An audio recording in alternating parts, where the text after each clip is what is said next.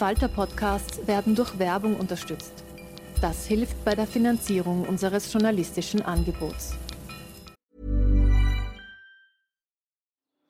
Die Erderhitzung ist kein Gefühl, aber mit vielen Gefühlen verbunden. Sorgen etwa oder Angst. Eine Veranstaltung gegen diese Ohnmacht ist Tipping Time, eine Klimakonferenz der Zivilgesellschaft.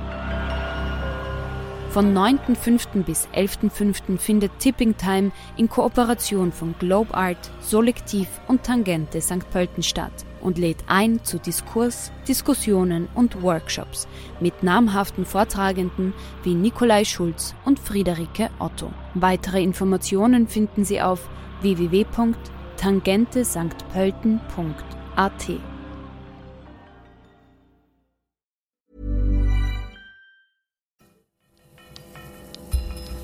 Falter Radio, der Podcast mit Raimund Löw. Sehr herzlich willkommen im Falter Radio. Der rechtsextreme Umsturzversuch in Washington, D.C. vom 6. Jänner überschattet den Machtwechsel von Donald Trump zu Joe Biden in den USA. Die amerikanische Hauptstadt gleicht in den Tagen um die Inauguration einem Heerlager. Nach dem Sturm auf das Kapitol sind Dutzende Extremisten festgenommen worden. Die Institutionen der amerikanischen Demokratie haben den Attacken des Trumpismus standgehalten. Aber der Kampf um die Zukunft der liberalen Demokratie in Amerika und überhaupt in der Welt geht weiter. Parallelen zu den Auseinandersetzungen in der Weimarer Republik im Deutschland der Zwischenkriegszeit zieht die französisch-deutsche Autorin Geraldine Schwarz in einem Gespräch mit Tessa Schischkowitz im Bruno Kreisky Forum. In ihrem Buch die Gedächtnislosen erzählt Geraldine Schwarz die Geschichte ihrer eigenen Familie. Ihr deutscher Großvater war Mitläufer, er arisierte ein jüdisches Geschäft und weigerte sich nach dem Krieg, dem einzigen Überlebenden Reparationen zu zahlen. Ihr französischer Großvater diente unter dem Vichy-Regime als Gendarm. Eindringlich ruft Geraldine Schwarz im Gespräch mit Tessa Schischkowitz zum Widerstand gegen den autoritären Nationalismus auf, der am 6. Jänner beim Angriff auf das amerikanische Kapitol gezeigt hat, wie gefährlich er ist. An dem Tag, als das Kapitol gestürmt wurde und man den Eindruck hatte, äh, da erhebt sich eine, eine, äh, die eigene äh, Bevölkerung gegen die eigenen demokratischen Institutionen, äh, wurden gerade bei uns im deutschsprachigen Raum sofort die Erinnerungen wach an den Reichstagsbrand 1933. Wie hast du das empfunden, Geraldine, und was bedeutet das? Äh, warum denken wir da an diese Sachen und was, sind die, was ist auch der, der schmerzvolle Kontext dabei? Ja, also man sagt ja immer, dass die Geschichte äh, sich nicht wiederholt. Und doch muss ich sagen, dass ich bei den, äh, äh bei den Szenen, die äh, sich da abgespielt haben äh, am Mittwoch im US-Kapitol, wirklich an den Untergang der deutschen Weimarer Republik gedacht habe. Ähm, und zwar, äh, weil ich glaube, also für mich, was mich am meisten bedrückt in dieser Geschichte, ist da sich äh, äh, ein Phänomen wiederholt, was ähm, äh, ich als massive Komplizenschaft eines bedeutenden Teils der politischen Klasse bezeichnen würde. Ja, also ich meine, das Niederreißen einer Demokratie äh, geschieht nicht durch die Kraft äh, eines einzelnen Mannes äh, damals nicht nur durch Hitler und ähm, heute nicht nur durch Trump. Ähm, und ich habe eigentlich auch in den letzten Monaten wirklich gedacht, also heute ja, kann keiner äh, der Republikaner sagen, äh, wir haben es nicht gewusst. Ja? Also diese Perversion der Politik, äh, die zu diesem abscheulichen äh, Angriff von, von Mittwoch geführt hat, das war eigentlich wirklich vorzusehen. Äh, Trump hat äh, auch genauso wie äh, 33 Hitler nie ein Geheimnis aus seinen Absichten gemacht. Ähm, und er hat auch nie ein Geheimnis aus seiner ideologischen äh, Zugehörigkeit zu äh, nationalistischen, suprematistischen, äh, rassistischen radikalen Rechten. Und seine Manipulationstechniken waren auch ziemlich klar zu äh, erkennen und zu identifizieren. Ähm, schon mal die Lüge. Ja, also die, die, Lüge ist wirklich das Herzstück des äh, Trump-Systems, genauso wie es das Herzstück des faschistischen Systems ist. Und ähm, ich glaube, äh, was wir heute eigentlich sehen, und das ist das Dramatische, ist wirklich das Triumph der Irrationalität, das Triumph dieses Lügensystems, aber auch äh, das Triumph des äh, Individualismus. Und zwar die Vorstellung, und das ist die große Gefahr in der Demokratie, dass jeder die Vorstellung hat, dass er ähm, seine Wünsche, seine Gefühle, seine kleinen Meinungen grenzenlos verteidigen darf. Und soziale Netzwerke haben natürlich dieser Entwicklung die Mittel zum Erfolg gegeben. Ähm, und dieses Phänomen, was auf den ersten Blick, was auch äh, die sozialen Netzwerke am Anfang haben, hatten wir auch äh, den Eindruck, dass soziale Netzwerke eigentlich die Demokratie äh, bedienen können. Ähm, aber in Wirklichkeit bedroht sie die Demokratie durch diese, wahnwitz, diese wahnwitzigen Auswüchse. Denn ähm, wenn jeder erwartet, und das ist auch, was man wirklich in diesen Bildern, diesen sehr starken Bildern am Mittwoch gesehen hat, wenn jeder erwartet, dass seine Meinung von der Politik umgesetzt wird, ja, dann gibt es keine äh, mögliche gemeinsame Entscheidung ähm, ein kollektives Projekt kann äh, aus dieser Gegenüberstellung von unterschiedliche und auch antagonistische Empfindungen einfach nicht entstehen. Und am Mittwoch, aber auch am, im August in Deutschland, in Deutschland ist nämlich auch äh, vor dem äh, Bundestag ähm, eine, eine, eine äh, Demonstration von äh, Querdenker, haben auch versucht, den Bundestag äh, fast zu stürmen. Natürlich ist es denen äh, nicht gelungen, aber ein paar von denen sind fast in den Parlament eingedrungen und eigentlich sind zwei von denen eingedrungen. Und die Demokratie ist sehr in Gefahr, wenn das Prinzip der Repräsentation verleugnet ist, wie jetzt am Mittwoch oder im August in Deutschland, und wenn Bundestagsabgeordnete beleidigt äh, werden und das Parlament angegriffen wird. Das heißt, was am Mittwoch geschehen ist, ist ein direkter äh, Angriff auf die Demokratie, die nicht zu äh, unterschätzen ist. Das heißt aber, du sagst, die, es fehlt inzwischen den Leuten das Gefühl dafür, dass Demokratie eben eine Abwägung aller Interessen in der Gesellschaft äh, ist und sozusagen die, es nicht alles instantly, alles nicht sofort umgesetzt werden kann in, in, die, in die Wünsche, in, das rosige, in die rosige Zukunft, die man von seinen populistischen Führern ausgemalt bekommen hat. Ja, also ich meine, die Demokratie hängt schließlich ähm, von der Fähigkeit ihrer Bürger und Bürgerinnen ab, wirklich die Spielregeln äh, zu verstehen und zu respektieren. Und diese Spielregeln der Demokratie sind äh, Dialog, Konsens, Kompromiss und was heißt das? Das heißt, das bedeutet, dass man auch akzeptieren soll, dass der äh, eigene Wille und der eigene Wunsch nicht immer absolut befriedigt werden kann und dass man auch verliert. Ja? Ähm, und was äh, jetzt in Amerika geschieht, ist ebenso dieses Scheitern der Spielregeln.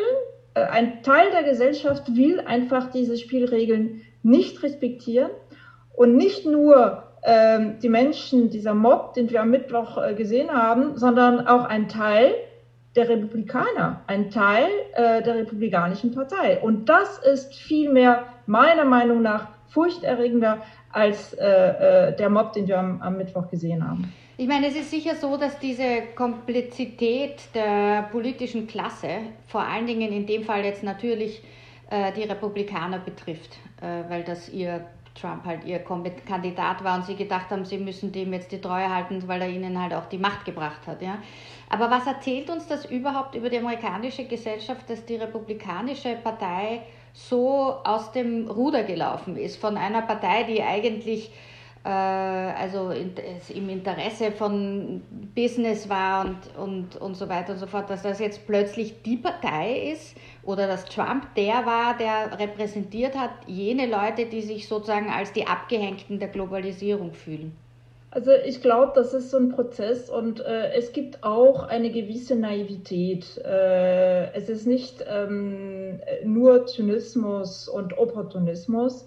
Ich glaube, es gibt auch eine gewisse äh, Naivität, der Glaube an die Stärke äh, der Institutionen in Amerika. Ja, also ich glaube, auch, wir sind sehr, äh, äh, können das auch nicht glauben, dass die Institutionen in Amerika äh, äh, doch so schwach, viel schwächer sind, als wir dachten. Und ich glaube, das hat was damit zu tun, dass eigentlich Amerikas Demokratie, Amerikas Institutionen nie so wirklich in Frage gestellt wurden. Ja, das ist jetzt der Unterschied mit, äh, zu Deutschland zum Beispiel. Und ähm, in Amerika wurde die Gesellschaft ähm, auch dadurch, dass sie nie diese trauma traumatische Erfahrung gemacht haben, nie so richtig gezwungen, äh, darüber nachzudenken. Ähm, und so hat man einfach so, äh, glaubt man an die Stärke der Institution und man glaubt auch an das Gesetz, das uns vor dem Chaos äh, schützt. Und dabei vergisst man, dass äh, die, Gesetze, äh, die Gesetze können natürlich instrumentalisiert werden, sodass äh, Gesetze nicht mehr äh, die Justiz, die Gerechtigkeit dienen, sondern eben dem Verbrechen. Ähm, und das ist vielleicht für Amerika das erste Mal, dass äh, Amerikaner sich wirklich bewusst sind, wie, ähm, ja, wie, wie, wie, wie schwach ihre Demokratie ist. Aber, oder, oder nein, insgesamt, wie schwach Demokratie sein kann. Ja? Und äh, wie angreifbar Demokratie sein kann. Äh, und vielleicht ähm, vielleicht weil die Bürger in Amerika eben auch ähm, nicht so wie in Deutschland oder so wie in Europa so wirklich über ihre Geschichte wirklich ähm, äh, äh, nachgedacht haben und sich mit ihrer Geschichte wirklich auseinandergesetzt haben. Ähm, also man, man, man sieht heute plötzlich in Amerika interessiert man sich wieder für die Geschichte der Teilung von Amerika. Weil diese Teilung, die wir heute äh, sehen, ist natürlich nicht von gestern. Das ist, das ist eine alte Geschichte. Diese Schatten der Geschichte verschwinden natürlich nicht, indem man sie ignoriert. Äh, und man hat sie in Amerika ignoriert. Ähm, und ich glaube trotzdem, dass es nicht zu spät ist und äh, man kann äh, in Amerika vielleicht ähm, wirklich sich damit beschäftigen, die tiefen Wurzeln des Traumas und der, der Spaltung der amerikanischen Gesellschaft, das wirklich so als Ziel, dass man sich damit auseinandersetzt, ja, im, vielleicht im Rahmen einer breiten kollektiven Reflexion ähm, und dass man einfach äh, Vergangenheitsbewältigung betreibt, was man bis jetzt in äh, Amerika äh, nie gemacht hat. Amerika ist ein Land, das ist vielleicht der größte Unterschied mit Europa, was sich wirklich so äh, äh, in, die, in, die, in die Zukunft projiziert. Äh, und Europa ist ein Land, was sich ist ein, ein Kontinent und eine Kultur, die sich versteht als Erbe einer Geschichte. Und das sind vielleicht zwei große Unterschiede, ein großer Unterschied zwischen Europa und Amerika. Und meiner Meinung nach, was heute äh, in den USA äh, geschehen ist, ist ähm, äh, auch, nicht nur, aber auch das Ergebnis einer mangelnden Auseinandersetzung mit der Geschichte. Es ist auch interessant natürlich, genauso wie du sagst, wir sind sozusagen der, der vergangene Kontinent und die Amerikaner waren mit ihrer Zukunftshoffnung irgendwie immer nach vorne gerichtet. Jetzt hatte man ja die Wahl von Donald Trump auch verstanden, quasi noch als einen Backlash auf äh, die Präsidentschaft von Barack Obama, was auch sozusagen eine modernere äh, Gesellschaft, auch die Repräsentation von Schwarzen in, in, in, im Weißen Haus, war natürlich für viele Leute, die noch in alten rassistischen Konzepten gedacht haben, eine Provokation. Jetzt dachte man, unter Umständen kann man das erledigen in diesem Rhythmus mit den Präsidentschaften und muss sich nicht nochmal damit beschäftigen, äh, wie rassistisch die Gesellschaft ist. Ich glaube, da hast du ganz recht, dass das natürlich jetzt eines der großen Themen sein wird, wie weit der Rassismus die Gesellschaft immer noch treibt, äh, weil unter den Leuten, die das, äh, das Kapitol gestürmt haben, waren vornehmlich sozusagen diese angry white old men and women, muss man leider auch sagen. Ähm, aber das, was sicher eines der großen Themen jetzt auch sein wird, ist diese Post-Truth Society. Also so wie wir gesehen haben, dass jetzt auch schon er, dass Trump bei Twitter geblockt wurde, aber auch bei das, äh, diese rechten Netzwerke wie Parler und, und so jetzt plötzlich, von denen wir teilweise gar nichts wussten, die sind jetzt äh, gestrichen. Und äh, die Frage ist, wo diese Energie natürlich hingeht. Man kann die Leute nicht einfach äh, zum Schweigen bringen. Aber es ist interessant, du zitierst in einem Artikel für die New York Times, der jetzt noch nicht publiziert ist, den ich aber schon gesehen habe, Hannah Arendt, a people who no longer can believe in anything is deprived not only of its capacity to act, but also of its capacity to think and to judge. Und, and with such a people you can do what you please. Und das ist etwas, was wir jetzt in Amerika sehr stark sehen. Und wir sehen das aber natürlich auch auf den Straßen in Europa. Also in, in Berlin besonders stark kommt mir vor mit Covid-Leugnern, so wie du erzählt hast vom August, aber das ging ja auch den ganzen Sommer. Man hat das auch teilweise in Wien gesehen. Leute, die einfach nicht erreichbar sind für äh, wissenschaftliche Fakten, vor allen Dingen in einer Pandemie, wo die Angst natürlich das Hirn auch oft lahmlegt, was ja auch irgendwo verständlich ist. Aber diese, diese Post-Truth Society, wie gehen wir jetzt damit um? Ich glaube, was wichtig ist, ist, dass die Menschen verstehen, äh, inwiefern äh, Lüge ein Instrument ist, um sie zu manipulieren. Und vielleicht so können sie das besser identifizieren als Manipulationsstrategie. Ja, ich meine, nur so können sich die Menschen auch äh, dagegen wehren und verteidigen. Und das heißt, äh, das Beste, was äh, wir machen können, ist vielleicht die Menschen aufklären, ja, dass es eine Strategie ist.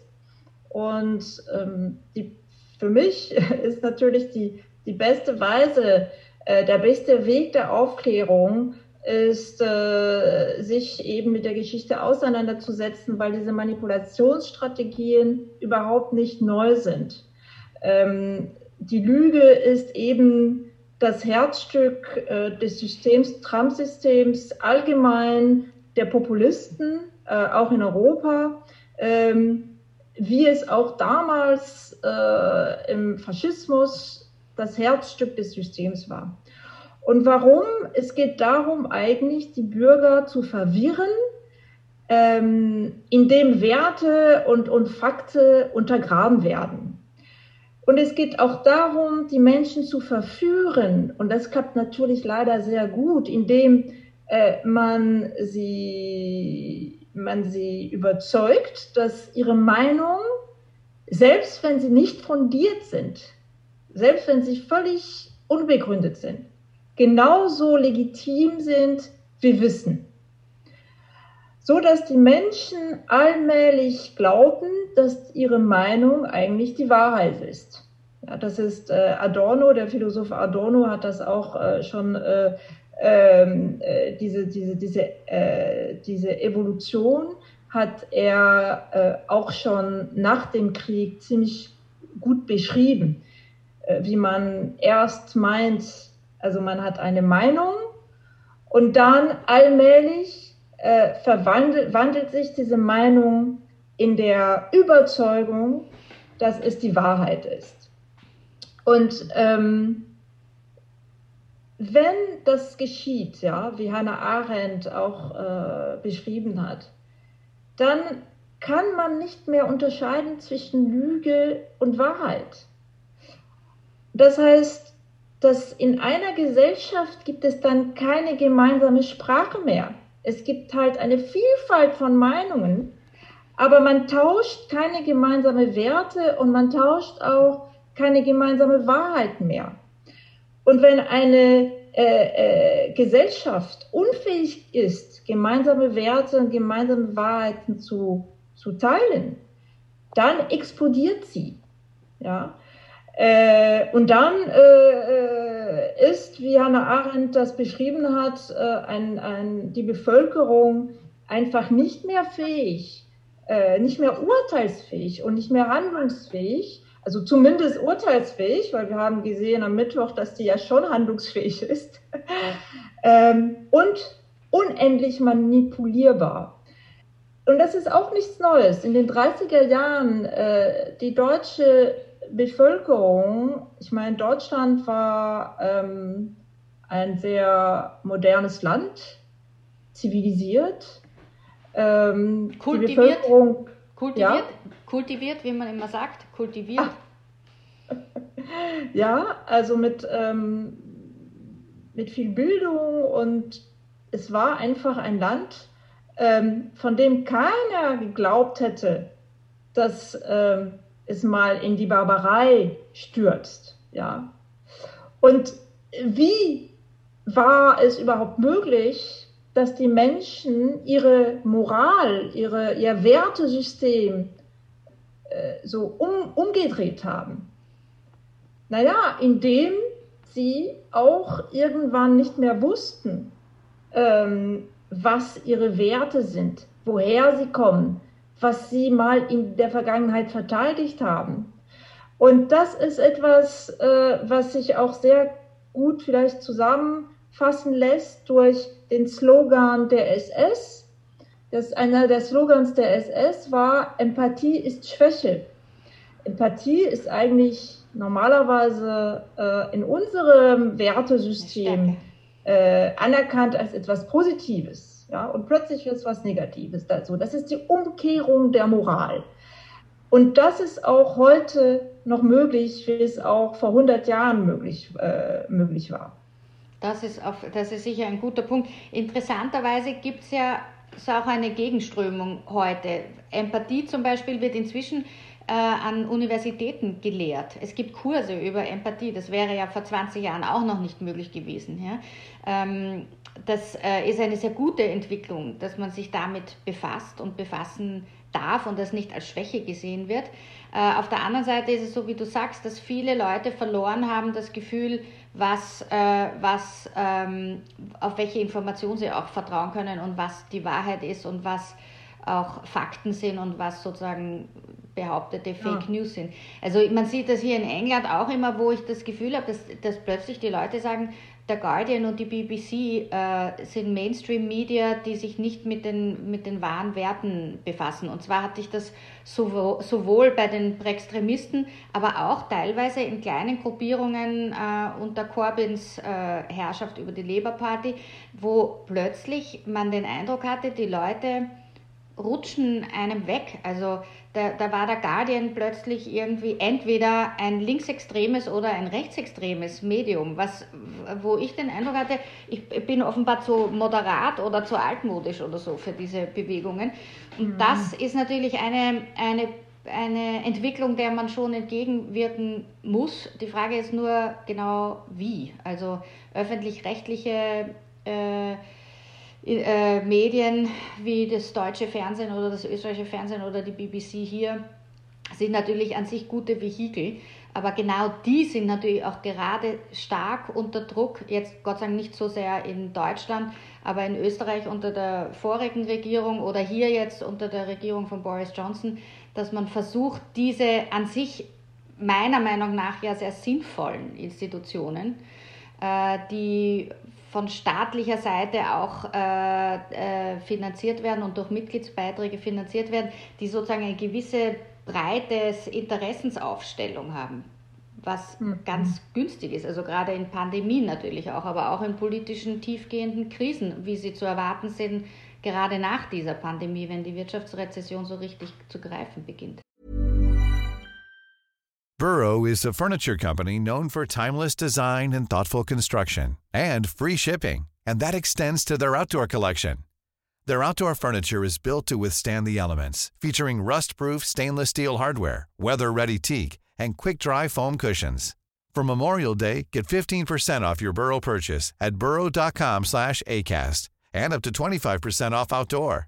That's up to 25% off outdoor furniture at burrow.com slash ACAST.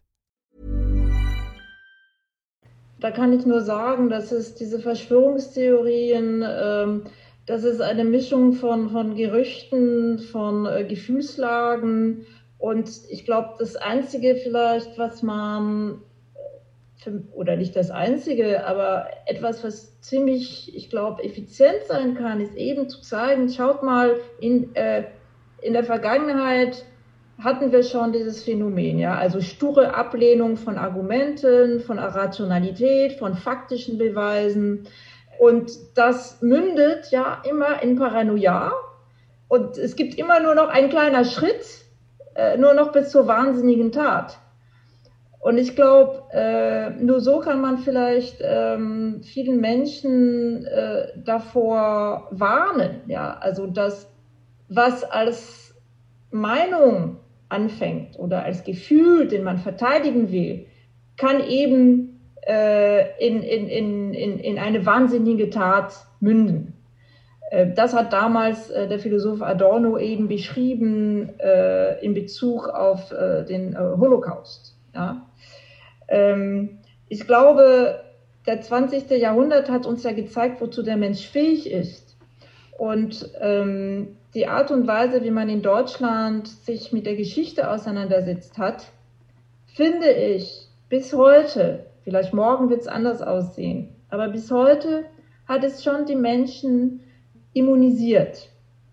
Die, der Großteil der Bevölkerung in Deutschland, natürlich nicht alle, ja, ähm, weil sie eben, was immer geschieht, oft im Sinn haben, was passieren kann, wenn der Mensch äh, nicht mehr äh, der Zweck ist, sondern ein, ein Mittel ist. Ja? Ein Instrument ähm, einer Ideologie oder ein Instrument eines äh, Staatsführers wie, wie Trump.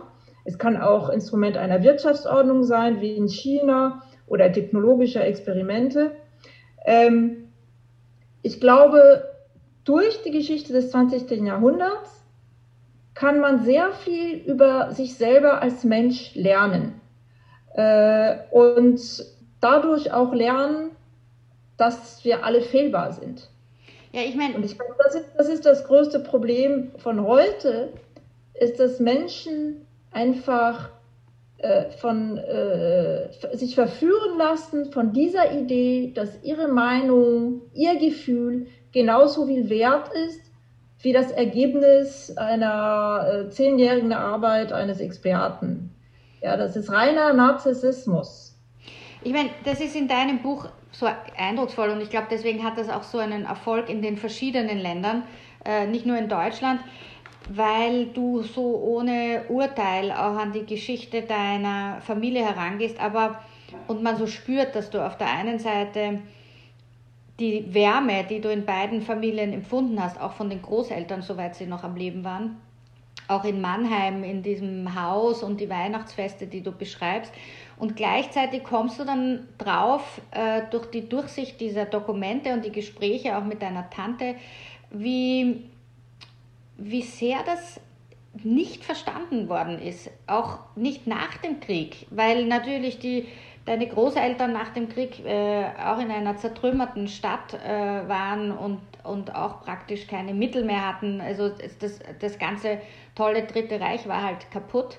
Uh, aber hast du den Eindruck, du hast am Ende verstanden, was ihre Motivation war, warum dein Großvater A dieses Unternehmen arisiert hat, aber auch später der Meinung war, er, sollte das eigentlich äh, nicht mit hohen äh, Rückzahlungen weiterführen, sondern einfach praktisch behalten, ohne dass er sich auch entschuldigt bei, den, bei, den, bei der jüdischen Familie, wo ein Mann überlebt hat in Kanada damals, wenn ich das richtig erinnere. Die Motivation ist ziemlich einfach. Äh, auf Seite meines Großvaters, der 38 äh, eine jüdische Firma arisiert hat, und äh, meinte, damit ein gutes Geschäft zu machen. Äh, da war die Motivation äh, eindeutig Opportunismus. Ja? Äh, und ich glaube, das war die Motivation äh, der Mehrheit der Deutschen und vielleicht auch der Österreicher, äh, dem, dem Naziregime zu unterstützen. Und ähm, die Verbrechen von, von meinem Großvater, ähm, haben eigentlich, gibt es in, in jeder deutschen Familie. Und zwar hat jede deutsche Familie die Geschichte, eine Geschichte nicht von Monster, sondern eben von Mitläufer. Ähm, ich wollte eigentlich über die Geschichte meines Großvaters ein Buch über Mitläufer schreiben und nicht ein Buch über Monster. Ein Buch äh, über Mitläufer, die einfach äh, mitschwimmen durch Opportunismus, durch Indifferenz, äh, manchmal auch durch Blindheit, oft durch Konformismus, weil ich glaube, heute kann man sich mit diesen Mitläufern auch äh, am besten identifizieren. Das heißt, durch diese Mitläufer äh, können wir heute am besten lernen. Und zwar, was ich vorhin erwähnt habe, äh, uns äh, bewusst werden, dass wir alle fehlbar sind. Mein Großvater war kein überzeugter Nazi, äh, meine Großmutter auch nicht, aber auch vielleicht durch soziopsychologische Mechanismen sind sie zu Komplizen eines verbrecherischen Regimes geworden. Und äh, diese Mechanismen, die ich dann in diesem Buch ähm, darstelle über die Geschichte meines Großvaters, die wiederholen sich, weil wir als Menschen haben uns nicht verändert. Mhm. Ja? Ähm, und ähm, durch diese Mechanismen, die ein Individuum und manchmal eine ganze Gesellschaft dazu bringen, Komplizen eines Verbrechenregimes zu werden, die können wir lernen. Die, können, die müssen wir eigentlich lernen, um uns besser kennenzulernen.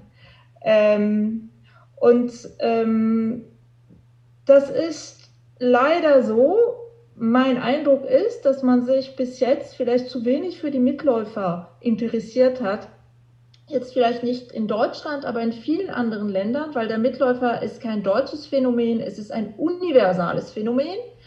Ähm, und dass er ein bisschen so äh, vergessen worden ist von der Geschichte und von der Fiktion. Die Fiktion interessiert sich für spektakuläre Schicksale, entweder eben Monster, äh, oder Henker oder, oder Opfer. Aber diese Figur des Mitläufers, die ein bisschen so im Grauen ist, ja, dessen äh, Verantwortung schwieriger zu definieren ist, die, wurden, die wurde ein bisschen diese Figur äh, auf die Seite gelassen, obwohl ich glaube, dass wenn man von der Geschichte lernen will, dass äh, die Mitläufer, äh, wirklich der Mitläufer die wichtigste Figur ist, ja, äh, der uns, der vielleicht uns äh, dazu führt, uns eben die Frage zu stellen, bin ich heute ein Mitläufer? Kann ich ein Mitläufer werden? Und was, das, was kann ich dagegen tun?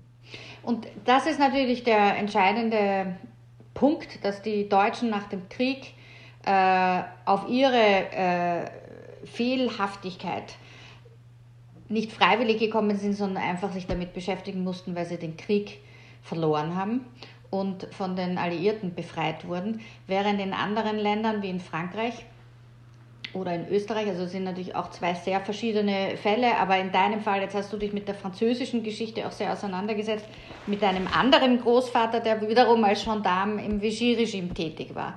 Ähm, und, und sozusagen auch als Mitläufer, wenn man so will, versucht hat, einfach durchzukommen irgendwie und, und mit seiner Familie. Äh, da, das ist wohl auch der entscheidende Unterschied. Also ob man dazu gezwungen wird, sich mit, seinen, mit seiner Vergangenheit zu beschäftigen oder nicht. Also freiwillig tief äh, in die Seelenforschung zu gehen, das ist nicht jedermanns Sache. Das sind irgendwie ganz spezielle Fälle an Individuen, die sich ähm, in eine freudsche Psychoanalyse begeben. Aber normalerweise sind Gesellschaften haben äh, vor allen Dingen nach traumatischen äh, Umständen wie Kriegen äh, weder, weder psychisch noch physisch, äh, ökonomisch und sozial die Kraft, dies sofort zu beginnen. Und das ist in Frankreich äh, genau das ist der Fall gewesen. Also da hat man versucht, die Sache mal unter den Teppich zu kehren, weil man sowieso genug andere Probleme hatte. In Deutschland hat es auch lange gedauert. Also mein Großvater, das erzähle ich auch im Buch, nach dem Krieg ähm, wird ähm, der einzige Überlebende dieser jüdischen Familie, dessen Firma mein Großvater gekauft hat, also gekauft zu einem sehr niedrigen Preis, wird Reparationen fordern. Und mein Großvater wird sich ähm, weigern, diese Reparationen zu bezahlen. Er hat äh, diesen äh, Briefaustausch äh, behalten und ähm, das ist einer der, der Dokumente, der wichtigsten Dokumente gewesen für mich, um zu verstehen, wie mein Großvater äh, nach dem Krieg einfach ähm, sich in der, in der, in der völligen äh, negiert, nein, äh, wie sagt man, Negation. Denial, Ja, er hat, er hat das verweigert, seine seine Verantwortung an, ja. einfach anzunehmen oder äh, zu akzeptieren.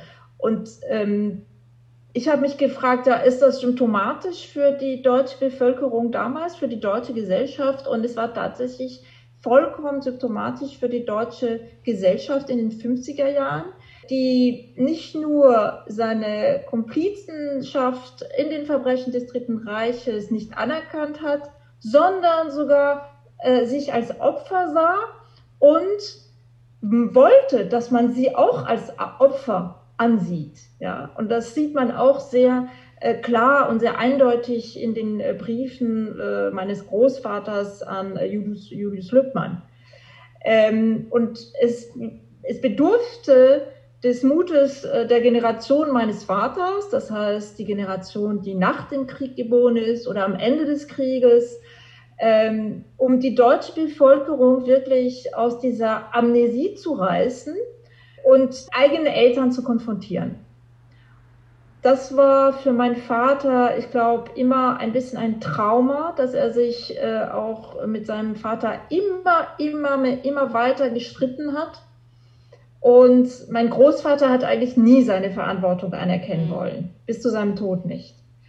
Aber diese Generation, und ich glaube, das ist der Unterschied eben mit Frankreich, dass diese Generation so traumatis traumatisiert war, einem Land zu gehören, dessen Gesellschaft sich fähig ge gezeigt hat, äh, solche Verbrechen zu begehen, dass diese Generation eigentlich gar keine andere Wahl hatte, als diese Geschichte zu konfrontieren.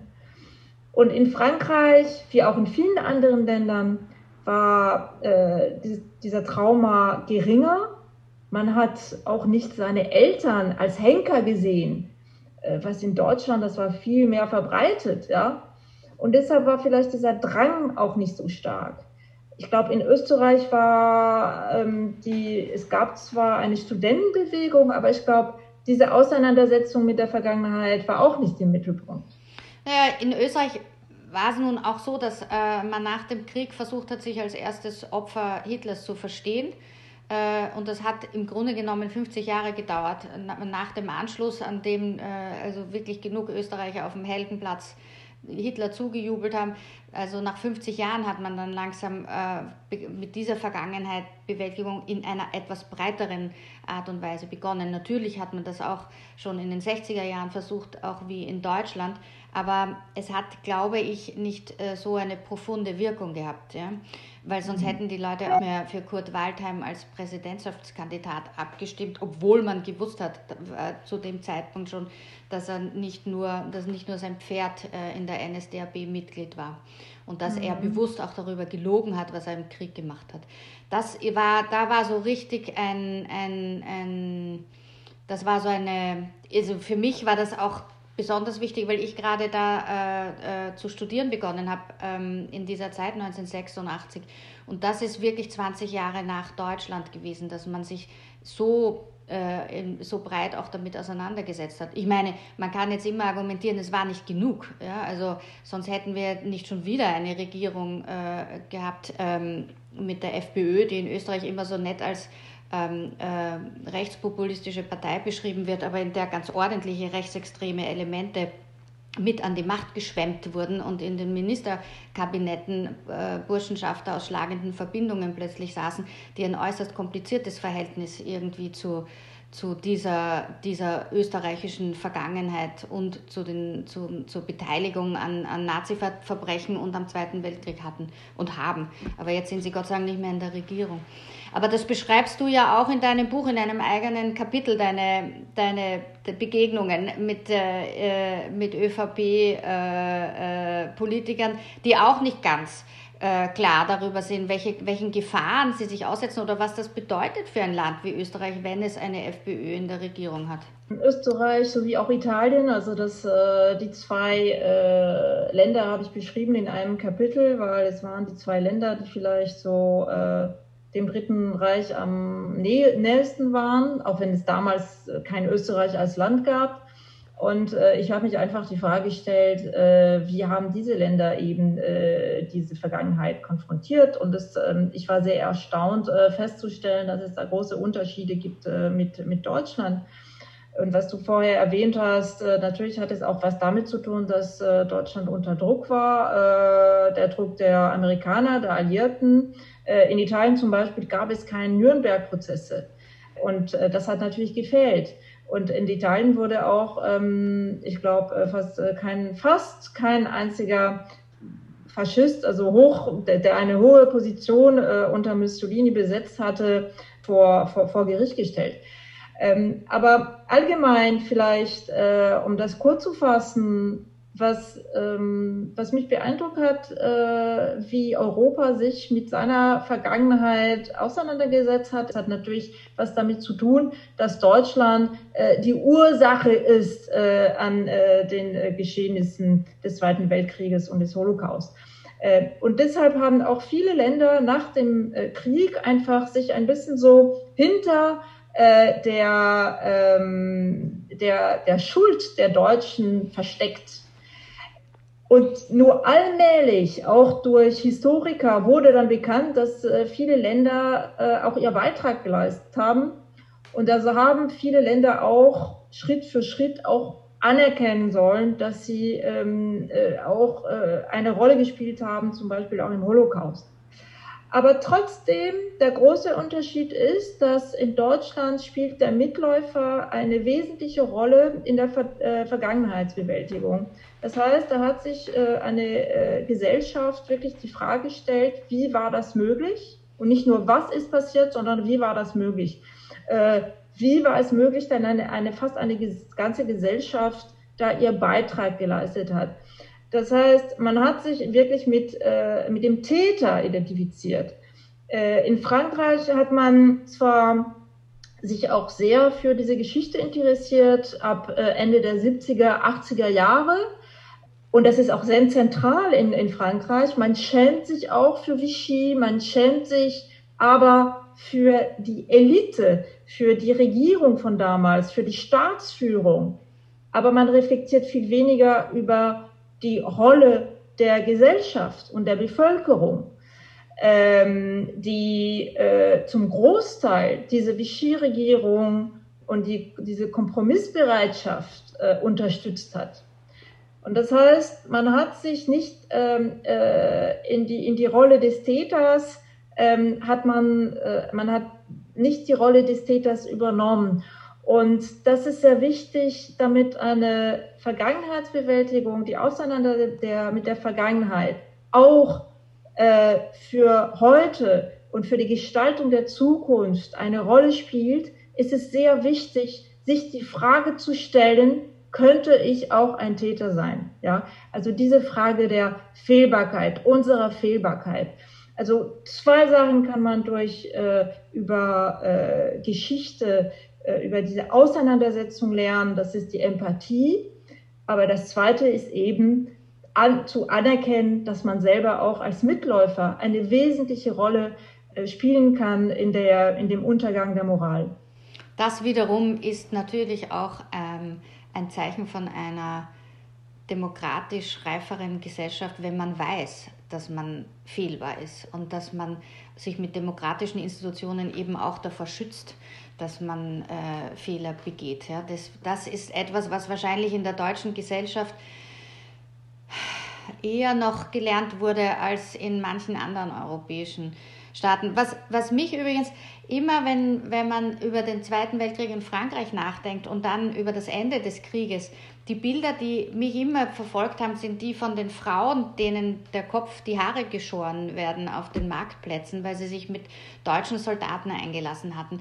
Und das fand ich auch so einen interessanten Punkt in deinem Buch, dass es keine Schauprozesse oder keine, nicht Schauprozesse, dass es keine Prozesse gab gegen die ganze Bürokratie im Vichy-Regime und in der Bevölkerung die Diskussion nicht, aber die, die, Frauen hat man schon herausgestellt, jene, die sozusagen kollaboriert haben. Und das ist auch so eine typische, so äh, patriarchalische Methode von sich selber abzulenken und den eigenen Schwächen, indem man dann gerade die Frauen, die ja äh, das teilweise also aus ähnlichen Gründen wie die männlichen Mitläufer haben, die sich halt mit irgendwelchen Soldaten eingelassen, um halt irgendwie ihre Familien zu ernähren. Oder auch von mir ist auch aus Liebe teilweise, was ja überhaupt äh, eines, einer der Fehler ist, die wir immer entschuldigen. Aber die, äh, das ist doch ein interessanter Punkt. Und das ist wiederum auch, wenn man sich überlegt, dass 12 Millionen deutsche Frauen Mitglied der NSDAP waren. Ja?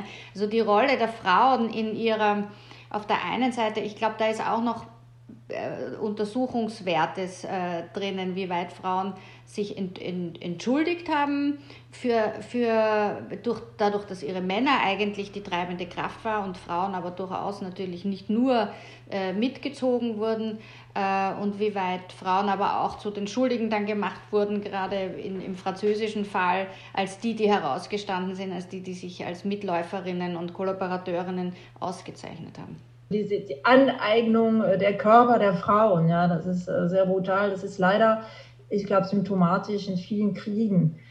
Äh, und, und, und nicht nur, also wenn man äh, sich mit der Geschichte nicht, ähm, nicht ehrlich auseinandersetzt, es ist, offenbart es nicht nur ein tiefes Missverständnis darüber, äh, wie wichtig die Aufarbeitung der Vergangenheit für die demokratische Reifung eines Landes ist, sondern auch eben, wie du erwähnt hast, eine Reflexion über die Rolle der Männer und der Frauen äh, unter Diktaturen. Ähm, ich glaube, dass ähm, Frauen äh, natürlich auf einer Seite die ersten Opfer sind, aber vielleicht auch zu sehr sich auch in diese Opferrolle einfach sich, sich da ein bisschen versteckt haben, ja, äh, weil wir wissen ja, dass äh, im Dritten Reich, wie jetzt auch äh, unter Trump, gibt es unter den Anhängern sehr viele Frauen. Hm. Äh, da habe ich leider äh, dazu jetzt ähm, keine Studie gelesen und ich habe mich selber jetzt nicht äh, beschäftigt, aber es ist sehr interessant, es wäre sehr interessant zu verstehen, warum Frauen, wie jetzt am Mittwoch vor einer Woche, äh, auf den Straßen schreien, die Frauen sollen zu Hause bleiben im 21. Jahrhundert. Ja. Kann man sich auch überlegen, was da schiefgelaufen ist. Man hat sich sehr lange nur auf Trump konzentriert und dabei sind es einfach zahllose Komplizen, die bei dieser Perversion mitgemacht haben. Und wir sind in den Vereinigten Staaten im Jahr 2021. Äh, 21. Das heißt, wir sind jetzt nicht in den 30er Jahren unter dem Nationalsozialismus, sondern wir befinden uns in einer Demokratie, in der die äh, Freiheiten geschützt sind, ja noch heute, in der es auch viele Informationen gibt, die leicht verfügbar äh, sind. Und man kann, äh, also viele Republikaner, die Trump lange unterstützt haben und jetzt das Boot verlassen, haben gesagt, sie hätten auch, ja, äh, durch, durch Angst oder Blindheit hätten sie Trump unterstützt. Äh, aber es ist keine gültige Entschuldigung äh, in Amerika in 2021. Vielleicht ist es auch keine gültige Entschuldigung für die Wähler, zumindest für einen Teil der Wähler. Angst und Blindheit heute in Amerika. Und Loyalität äh, ist auch oft so ein bequemes Alibi für eigentlich Feigheit, äh, Gleichgültigkeit und, und noch öfters äh, für Opportunismus, um Karriere zu machen.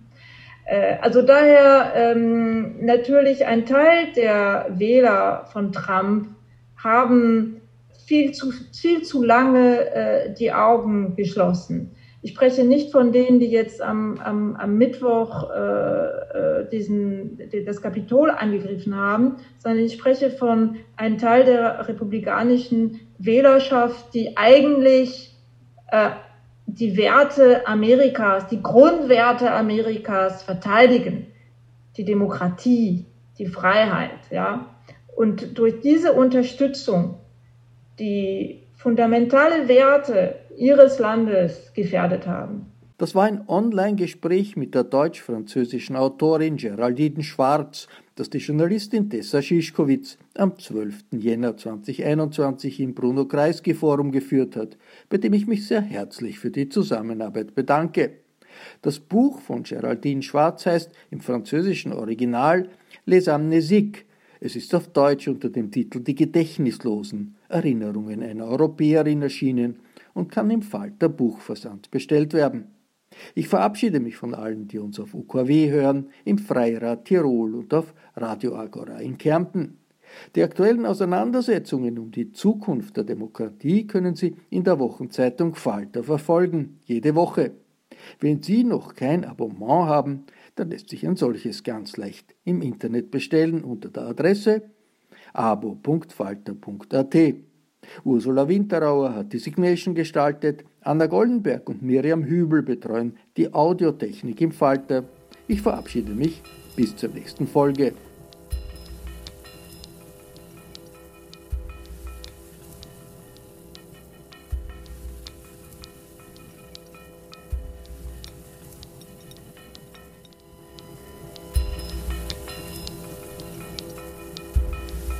Sie hörten das Falterradio, den Podcast mit Raimund Löw.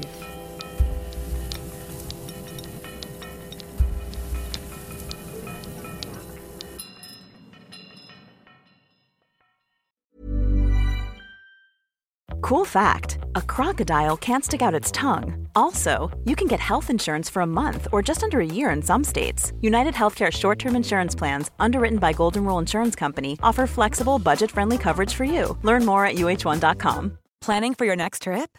Elevate your travel style with Quince. Quince has all the jet setting essentials you'll want for your next getaway, like European linen, premium luggage options, buttery soft Italian leather bags, and so much more and is all priced at 50 to 80% less than similar brands.